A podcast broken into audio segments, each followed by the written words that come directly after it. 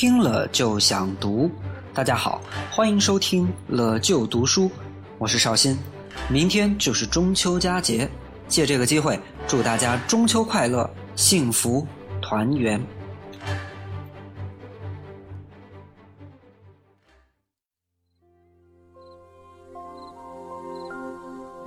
在上一集里，我们提到，在《水浒传》里有一个很重要的事件，叫做智取生辰纲。生辰纲也就是生日礼物。北京大名府中书梁世杰为了讨好他的老丈人当朝太师蔡京，搜刮了价值十万贯的金珠宝贝，却在运送途中就被晁盖、吴用等人给劫了。这个故事就叫做智取生辰纲。其实他讲的就是一次打劫。但施耐庵却把它写成了整部《水浒传》里最精彩的一个故事。在这里，我想提醒大家思考一个问题：为什么施耐庵偏要用生辰纲这个名头呢？要知道，除了生辰纲，还有很多运送宝贝的机会，比如花石纲。当时由于宋徽宗喜爱奇异的花木和石头，蔡京就派专差向民间搜刮，运往京城供徽宗赏玩。这种花石在市场上的价格也非常高，《水浒传》里杨志一开始就是在运送花石纲的途中翻了船，才丢了官职，沦落到街头卖刀。应该说，花石纲的价值一点儿都不比生辰纲低。那么施耐庵为什么不写个智取花石纲呢？想回答这个问题，就要翻开《水浒传》，仔细来读一读，想一想。在第十二回里，蔡夫人在端午节那天提醒梁中书，岳父大人蔡太师的生日快到了。梁中书紧跟着说了四句话，第一句是：“下官如何不记得泰山是六月十五日生辰，已使人将十万贯收买金珠宝贝送上京师庆寿。”这一句正是押送生辰纲的起源，并且交代出了六月十五日这个非常重要的时间节点。顾名思义，生辰纲就是要庆贺生日用的。它有一个特性，那就是对于送达的时间要求非常严苛。首先，绝对不能迟到，必须在生日当天能够拿到礼物才行。其次，也不能提前太多。中秋节过生日，三八妇女节就给你把生日礼物送来了，这能行吗？所以，蔡京六月十五过生日，最好能在六月十五一大早把生日礼物送到，最多也就提前个一两天。这样一来，有个什么好处呢？好处就是，由于生辰纲的运送时间非常固定，所以特别方便晁盖等人制定抢劫计划。这就是施耐庵用生辰纲而不用花石纲或者其他名目的第一个理由。除此以外，还有一个原因，那就是智取生辰纲之后，晁盖等人带着这十万贯巨额财富上了梁山，夺了寨主，梁山好汉的名头才正式确立。所以，梁中书的名字梁世杰以及生辰纲这个由头都有非常重要的寓意。梁世杰的梁就是梁山，世杰就是世间豪杰。虽然梁山坡早就存在了，但一直等到晁盖等人上山之后，世间的豪杰才开始在梁山上聚义，梁山好汉这个说法才算是正式诞生。而生辰纲恰好就是指梁山好汉诞生的生日礼物，所以单单是在生辰纲这个由头上，施耐庵就可谓是煞费苦心。在说完第一句话之后，梁中书的第二句话是这么说的。一月之前，干人都关岭去了，现今九分齐备，数日之间也待打点停当，差人启程。这一句是说，收买金珠宝贝这件事儿已经布置下去一个月了，如今已经基本上备齐了。这句话有什么作用呢？其实这句话正是在为后面的故事做铺垫。在《水浒传》里，关于生辰纲的消息是赤发鬼刘唐跑到晁盖庄上打报告，晁盖才知道的。书中刘唐跟晁盖自我介绍的时候，说自己是远乡客人，特来投奔。那么刘唐是怎么知道生辰纲的消息的呢？刘唐是这么跟晁盖说的：“小弟打听得，北京大名府梁中书收买十万贯金珠宝贝、玩器等物，送上东京，与他丈人蔡太师庆生辰。也就是说，刘唐的消息是打听得来的。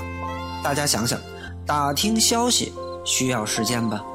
打听完了消息，再确认消息，也需要时间吧？确认完了消息之后，大老远的跑过来通报消息，更需要时间吧？如果不是因为梁中书在端午节之前的一个月就先把准备生日礼物的这件事儿早早的布置下去的话，刘唐哪来这么多的时间？所以梁中书说的每一句话看上去很随意，其实都是施耐庵设计好的有重要作用的话。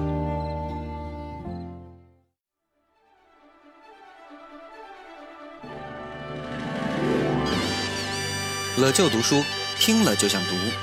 收听更多读书节目，请关注本文微信公众号。获取更多语文资料干货，请扫图文下方二维码进群。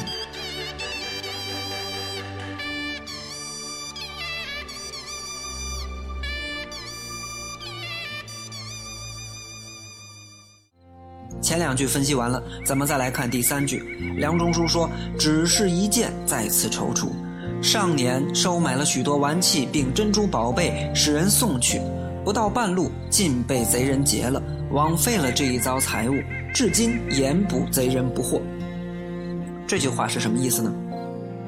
去年梁中书也给老丈人送过生日礼物，但半路上被人抢了，劫匪到今天还没抓到呢。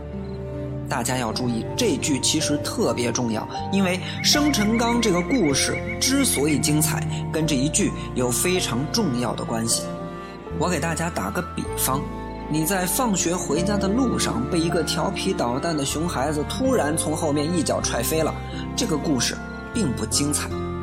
但是如果我提前告诉你，那条路上有一大帮熊孩子，就喜欢偷偷摸摸从背后一脚把人踹飞。而且昨天踹你那个熊孩子还没找着，今天你放学还得从这条路上走。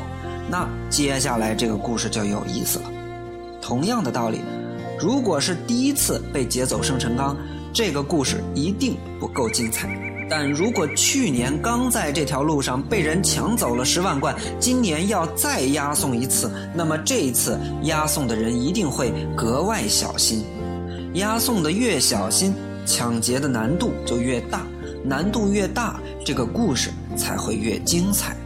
正是因为这次押送有了路上可能遇到劫匪的心理准备，梁中书才紧接着说出了第四句话：“今年叫谁人去好？”对此，蔡夫人的回答是：“帐前现有许多军教，你选择知心腹的人去便了。”意思是谁跟你最好，你让谁去。看到这里，我们才能明白为什么之前施耐庵一直在写这个梁中书是如何如何的赏识杨志，杨志是怎样跟梁中书寸步不离。其实一切都是为了让杨志能够接到这个押送生辰纲的任务。《水浒传》第十二回写到这里，突然笔锋一转，再也不提谁来送生辰纲，却转而去写谁会劫生辰纲。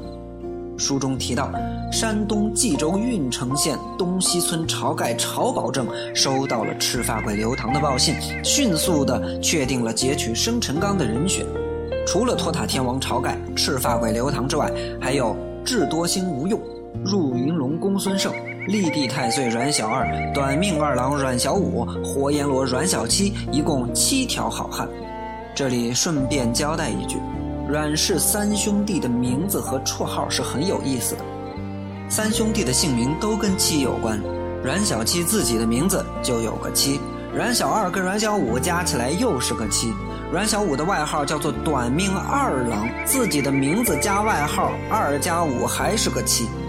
而且，老大阮小二的绰号叫做立地太岁，太岁是传说中阳间的凶神；而老三阮小七的绰号叫做活阎罗，阎罗是传说当中阴间的主宰。排在中间的阮小五呢，绰号偏偏叫短命二郎，刚好处在阴阳之间，半死不活。关于阮氏三雄，今天我们先简单说这点儿。以后的乐就读书中，我还会再次提到他们。就这样，晁盖等七名好汉，外加黄泥冈附近一个叫做白日鼠白胜的闲汉，制定了劫取生辰纲的计划。等交代完劫取生辰纲的人选之后，施耐庵才又转回来交代押送生辰纲的人选，笔触真可谓灵活至极。这一段出现在《水浒传》的第十五回里，押送生辰纲的人自然非杨志莫属。毕竟施耐庵煞费苦心的去写杨志如何受到重用，就是为了能够把这摊活派到他的头上。如今终于等到了派活的时候，梁中书让杨志押送生辰纲前往东京，但是从杨志嘴里反复说出来的三个字却是“去不得”。《水浒传》写人，每个人都会有自己的个性和处事风格，比如鲁达粗中有细，林冲忍中带狠，而杨志则又是另一个写法。金圣叹评价杨志说：“他是旧家子弟，上上人物。”作为一个出身于没落家族的人，一方面杨志的家教很严格，说话做事很懂分寸；另外一方面，他又因为家道中落，很多时候不得不有求于人。而这样的人，一方面很有主见，另一方面却又不会让人觉得强硬。比如在梁山上，面对王伦的入伙邀请，杨志虽然拒绝了，但话却说得滴水不漏。找了个理由，说有一个受到自己连累的亲戚还在东京，不能不前去走一遭。同样，杨志心里非常清楚，押送生辰纲这个活儿是个烫手的山芋，如果要成功，必须得按照自己的要求来做。在这回当中，杨志每一次对梁中书说恩相差遣，不敢不依，但紧接着都会跟上几个质疑的问题。每一次他说：“哎呦，如此我可就去不得了。”那紧接着又都会提出几个自己的想法和要求。到底杨志在押送生辰纲方面提出了哪些要求？这些要求又会使得这次押送产生什么变化呢？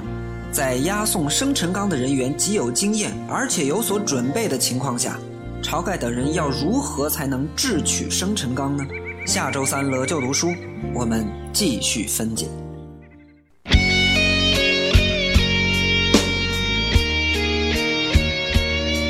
乐就读书，听了就想读。收听更多读书节目，请关注本文微信公众号。获取更多语文资料干货，请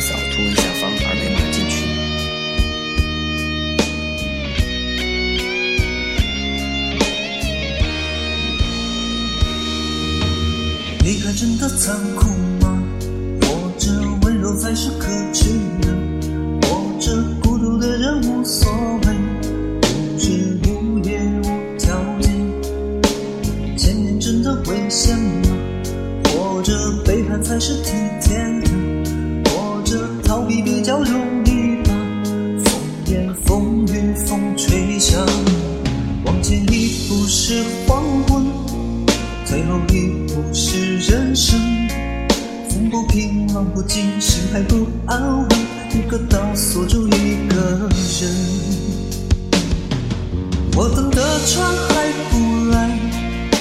等的人还不明白。寂寞默默沉没沉入海，未来不在，我还在。如果潮去心也去，如果潮来你还不来，浮浮沉沉往事浮上来，回忆回来你已不在。一波还未平息，一波又来侵袭，茫茫人海狂风，寂寞早就过去，别想一世如梦初醒，深山太平。